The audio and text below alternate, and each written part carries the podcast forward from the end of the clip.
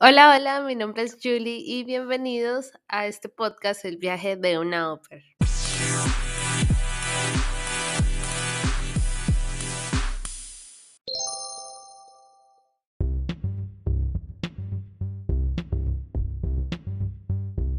Hola a todos, eh, bienvenidos a este nuevo episodio. Este episodio es muy especial porque hoy tenemos una invitada muy especial. Ella está en Alemania y su nombre es Roja. Eh, ella nos va a contar cómo ha sido todo su proceso en esta aventura en Alemania y te quiero dar la bienvenida. ¿Cómo estás? Hola, muchas gracias por esta invitación. La verdad me siento muy bien por estar acá y por estar compartiendo pues este tipo de contenido que tú haces. sí, pues en estos momentos estoy en Alemania y estoy muy feliz acá. ¿Ya cuánto llevas en Alemania? Un año y tres meses. Ah, ok. Está bien, súper, súper. Eh, yo llevo en Estados Unidos ya casi dos años, entonces te entiendo perfectamente. Eh, me gustaría que me dijeras o nos contaras más o menos qué estás haciendo en Alemania. Ok, bueno, mira, yo, bueno, el, año que pasó fui au pair en Alemania, hice 10 meses con una familia y dos meses con otra familia, y en esos momentos hago un voluntariado es un voluntariado eh, en el cual pues obtienes una visa diferente a la de au pair. en algunos voluntariados te dan vivienda o pues todo tipo de, de ayudas y es por un año también, no se puede alargar y eso es lo que estoy haciendo por el momento. Llevo hasta ahora dos mesecitos. Dos, tres meses, sí. Ok, eh, bueno, ya que eh, nos cuentas eso, antes que nada y seguir avanzando, me gustaría que me hablaras un poco de ti. ¿Qué, hacías en, Colombia? ¿A qué te dedicabas? Bueno, yo, yo soy de Bogotá, pero yo los últimos siete años estuve viviendo en Cali y ahí em, pues intenté estudiar tus carreras. pues las dos me encantaban, pero no funcionaron. Eh, porque pues eh, ustedes saben que entró la época del COVID, también pues una de las universidades era privada, entonces el pagar y trabajar todo el tiempo pues fue muy duro. Y así que me, me puse fue a trabajar en lugares como restaurantes, bares y todo eso que ya tenía una, eh, ya tenía como una vida ahí, ya tenía como experiencia ahí un, más de 5 o 6 años trabajando en ese ámbito pero llegó un momento en que volví a intentar estudiar una de las carreras que fue diseño gráfico en Bellas Artes y la oportunidad no se dio bien, así que yo decidí venir a Alemania, ya que habíamos entrado también en época de COVID y no tenía nada que hacer en Colombia ya después de haber cancelado el semestre en la universidad. Ok, em, me gustaría que me contaras un poco ¿Qué expectativas tenías antes de ser au Pues la verdad, yo en cuarentena, cuando empecé a estudiar diseño gráfico ese semestre, tenía la esperanza de acabar pues mis semestres en diseño gráfico porque amo la carrera, pero por uno u otro motivo no pude, y entonces empecé a estudiar italiano. Okay. Con la esperanza de encontrar algo para hacer en Italia o para venirme, ya tenía la idea de salir de Colombia, porque desde hace mucho tiempo yo tenía en la cabeza que yo quería ser pair, de hecho yo estuve averiguando el programa de ser pair en Estados Unidos, pero a mí no me convenció mucho la idea de irme a Estados Unidos. Ah, así que lo pospuse también, también por otras razones personales. Em, pero sí, lo que, lo que yo quería hacer fue, lo que, lo que yo quería hacer era ponerme a estudiar eh, idiomas y mirar a dónde podría ir. ¿Cómo fue tu proceso para ir a Alemania? Bueno, primero que todo, antes de yo tener como esa idea de venir a Alemania, yo estuve viviendo en una isla en la cual conocí dos alemanas. Y estas dos alemanas fueron las que me metieron a la idea de por qué no venir a Alemania. Es, yo las conocí hace tres años, de hecho. Hace tres, cuatro años las conocí. Y después de, de, estar en la isla, eh, yo venía con la idea de, pues, de salirme de la universidad, me salí, yo seguí hablando con esas alemanas ellas me dijeron, Alexa, ¿por qué no te vienes para Alemania? No sé, puedes estudiar o puedes venirte como niñera o algo. Yo, pues mira que sí, me podría ir como oper a Europa. Entonces averigué el programa, primero lo había averiguado en Austria porque pagaban muy bien porque ya tenía un par de compañeras del colegio que se habían ido. Pero entonces, cuando ellos me hablaron de Alemania y dónde vivían, y pues ya me habían, me habían comentado un poco del idioma, me habían enseñado un par de palabras como halo o cómo estás, como cosas del día a día. A mí me dio mucho interés el idioma y, y empecé a estudiar con una de ellas. Mientras empezamos a estudiar, yo empecé a averiguar todos los papeles de, para hacer ópera. Y así fue que empezó como mi idea de, de del proceso. Entonces, eh, nada, empecé a mirar la embajada, qué papeles pedían, empecé a averiguar y ver mil videos en internet y en YouTube que nunca encontré una colombiana que, hiciera videos en Alemania, nunca encontré a alguien que especificara como el proceso, siempre encontré como chicas en Estados Unidos o chicas asiáticas en Europa o chicas europeas en Europa haciendo ópera, nunca encontré como tal una latina que dijera, hey, esta latina me puede ayudar en esto. No. Entonces lo que hice fue por mis propios medios averiguar por todo lado, llamar embajada, eh, en los grupos de WhatsApp de Opers me hice, pues me hice amiguita de muchas de las personas que estaban en esos grupos, muchas personas ya estaban en, un proceso más avanzado y de ahí es que, escogí, que cogí toda la información, que mucha información no estaba tan especificada en la embajada y empecé a reunir mis papeles, a hacer una lista en un cuaderno y y empecé a estudiar sola. Yo no, yo no utilicé ni escuela ni profesor para la 1. Yo empecé sola, hacía videollamadas con mis amigas. Una vive en Berlín y la otra vive en Austria, pero ella es de Alemania. Y empecé todas las noches, todas las tardes a estudiar, mientras en, el horario de ellas eran la medianoche y la 1 de la mañana. Hacíamos eh, casos para, para estudiar lo del examen de alemán. Y ya en un momento cuando me tocaba rendir el examen de alemán, lo perdí por confiar. Porque yo dije, no, pues ya estudié esto, ya estuvo. Pues no, ya no estuvo, perdí 500 mil pesos colombianos que vienen siendo como, no sé, 150 dólares o algo así. Que eso es bastante en Colombia. Y seguí, yo seguí, yo lloré, todo la pataleta que uno hace cuando uno fracasa en algo, pero seguí estudiando y los siguientes dos meses estudié cada día sin falta, más de cuatro horas, eh, yo practicando todo. Y pues lo pasé, un puntaje alto como 81 de 100. Oh, súper. Eh, y cuando ya lo de los papeles y fue a entregarlos, simplemente fue a entregarlos y me llamaron como nosotros teníamos una lista de espera, ¿sabes? En estos momentos ya la lista de espera no está, pero en ese tiempo teníamos una lista de espera en la cual tú te inscribías y al tiempo te daban, te, pues te confirmaban la cita, te confirmaban que estás en la lista de espera y ya después al tiempo te dan una cita, dos meses después, tres meses después, cuatro meses, eso nadie lo sabía. El caso es que en un grupo de WhatsApp me empezamos a hacer una lista de las personas que habían sacado la cita, habían, habían entrado a la lista a qué hora y en qué orden. Entonces sabíamos más o menos a quién iban a llamar en la siguiente, en la siguiente tanda. Pues en la siguiente tanda en la que yo seguía no me llamaron. Okay. Y yo me quedé esperando y unos días antes, unos días antes o después de mi cumpleaños, recibí un correo. Alguien canceló.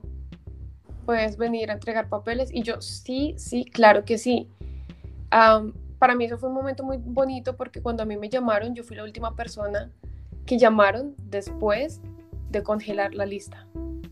congelaron como por dos, tres meses, donde no llamaron a nadie, donde no, no hubieron más entrevistas ni nada para pedir la, para pedir la cita y para pues, presentarse a la embajada. Entonces para mí fue un momento muy especial.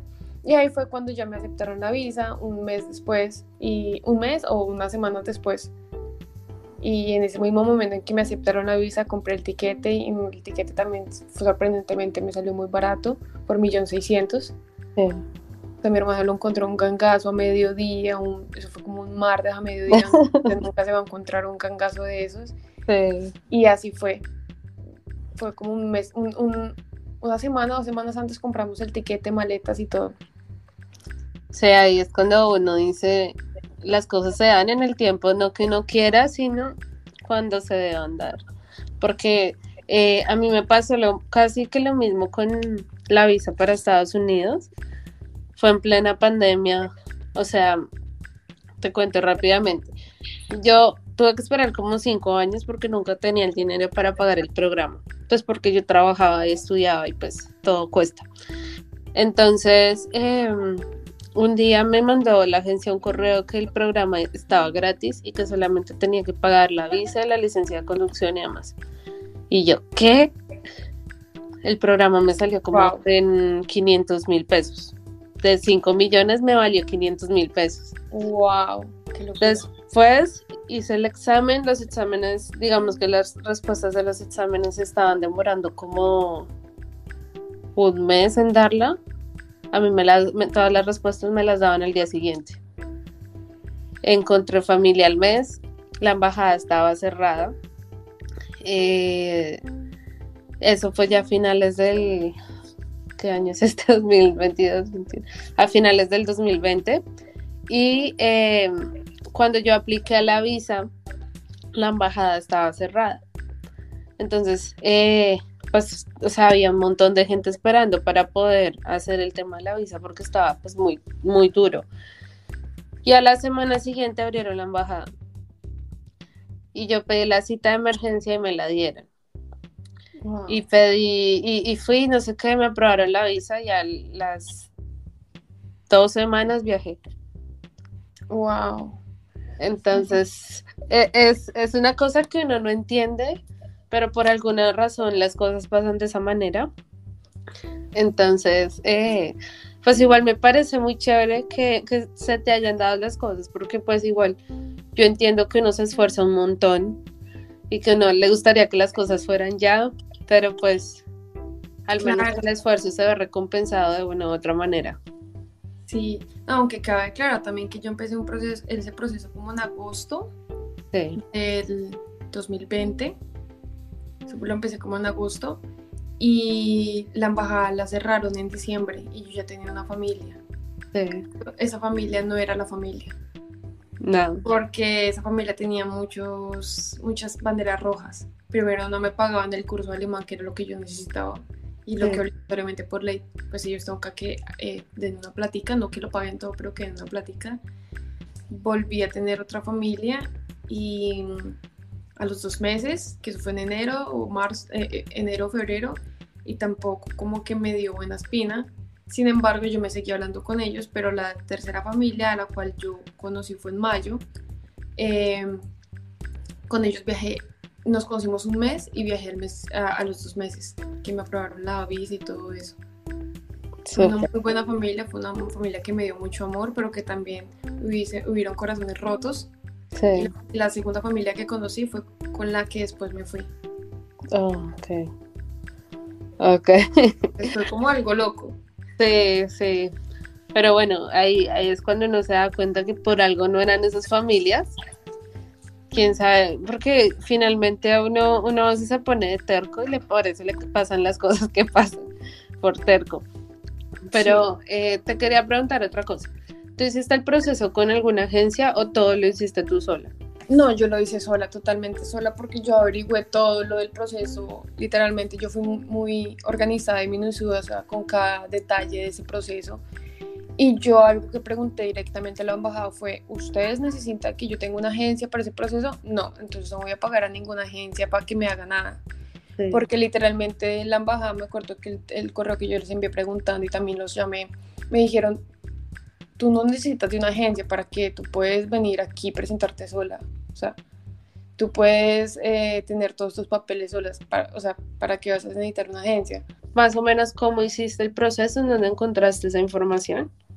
Todo en internet, literalmente. Yo siempre les digo a las personas que me siguen que sean lo más literal del mundo, que suena totalmente tonto, pero busquen, operen en Alemania. O sea, es que no hay ciencia, no hay ciencia para eso lo más duro que les va a tocar hacer es leer mil páginas de muchas cosas. Pero si tienen, si tienen todas las ganas de cambiar de vida, de, vivir, de venir a otro país y todo eso, van a poder abrir todos los links posibles y averiguar todo lo posible. Entonces yo lo que hice literalmente fue leer en internet cada, cada página que me encontrara, abrí en YouTube cada video que había de chicas aquí en Alemania, pues que fueran latinas. Y con eso fue que yo reuní toda la información. ¿Qué requisitos te pedían para ser ópera en Alemania?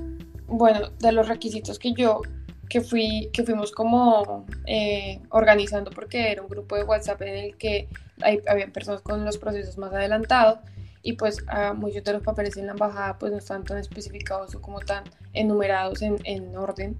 Por ejemplo, me pedían un formulario de, de, de, solicitud de residencia, que eso estaba en la página de la embajada, un formulario de un artículo 54 de una ley, que eso también estaba en la página de la embajada, eh, fotos eh, tipo pasaporte, que eso los puedes en cualquier tienda eh, tomarte una foto y pedir pasaporte y te salen súper baratas, no tienen que ser como unas tiendas súper caras de tomar fotos.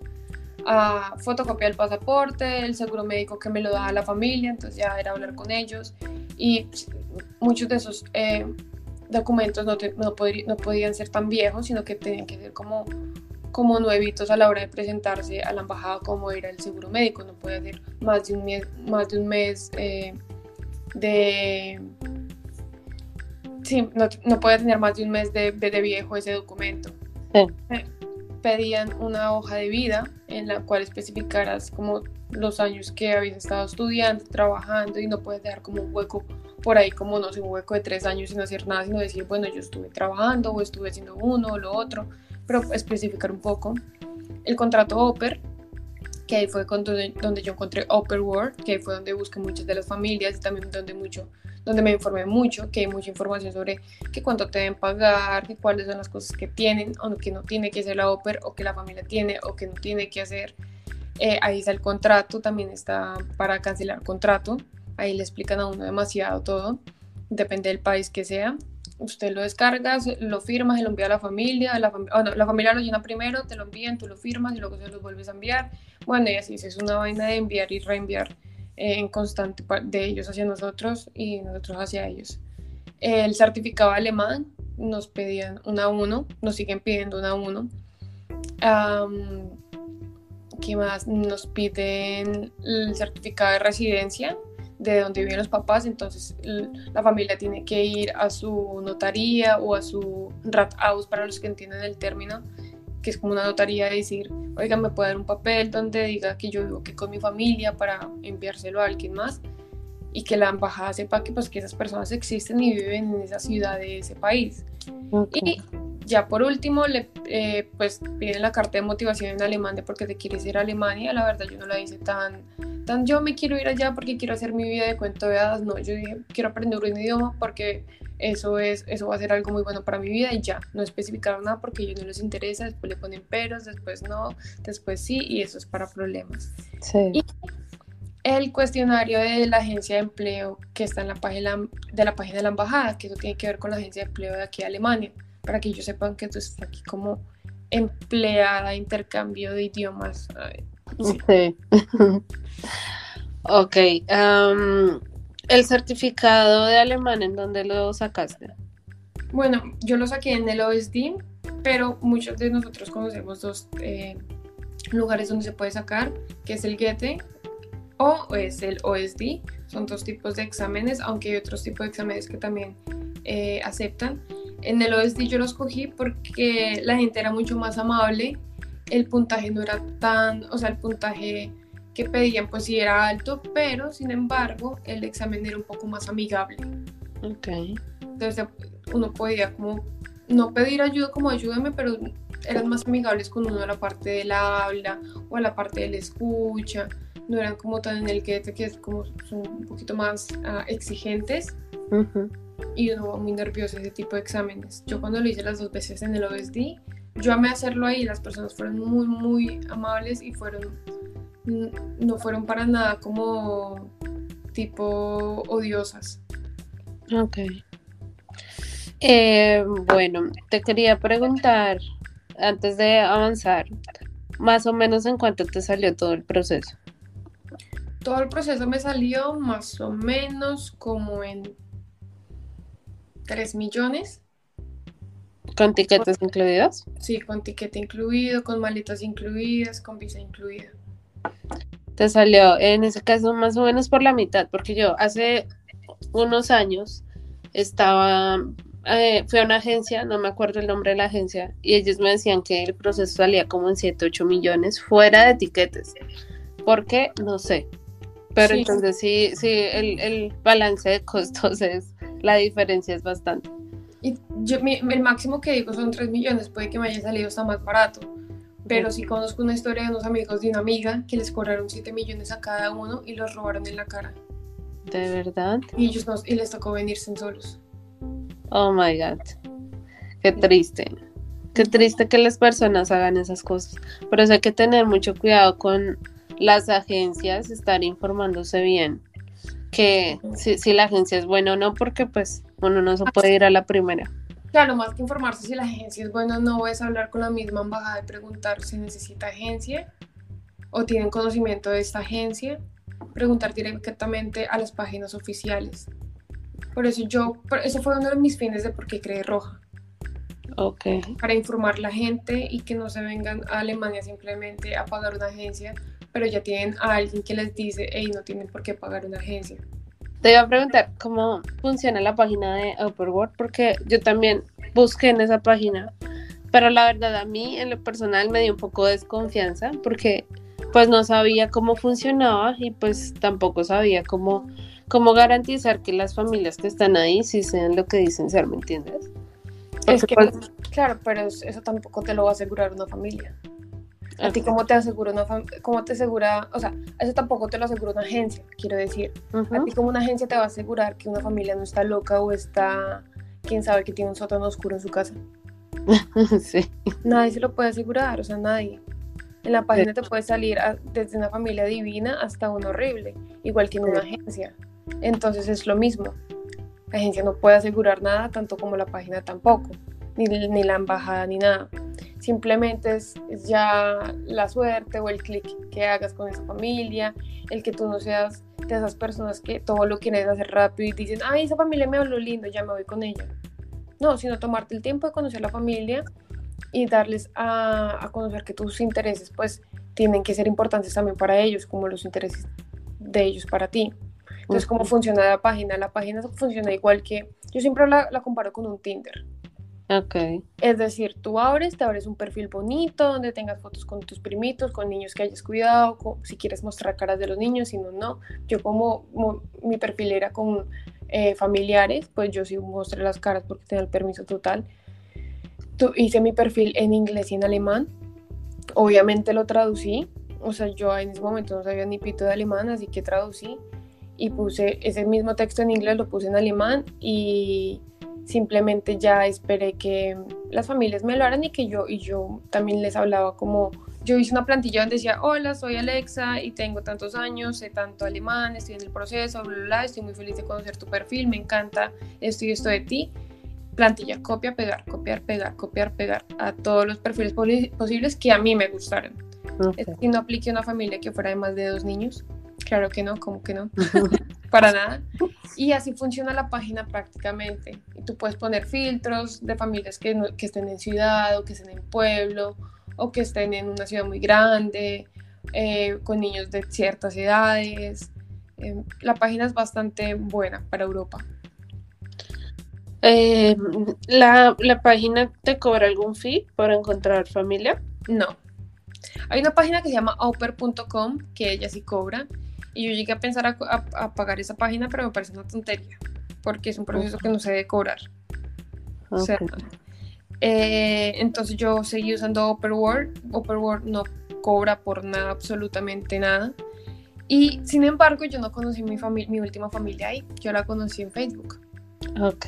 Había un grupo de familias, eh, había un grupo de Oppers y familias que buscaban eh, familias buscaban Oper y Oper buscaban familias y eh, publicaban como los grupos en Facebook, como, ay, yo busco una chica, ta, ta, ta.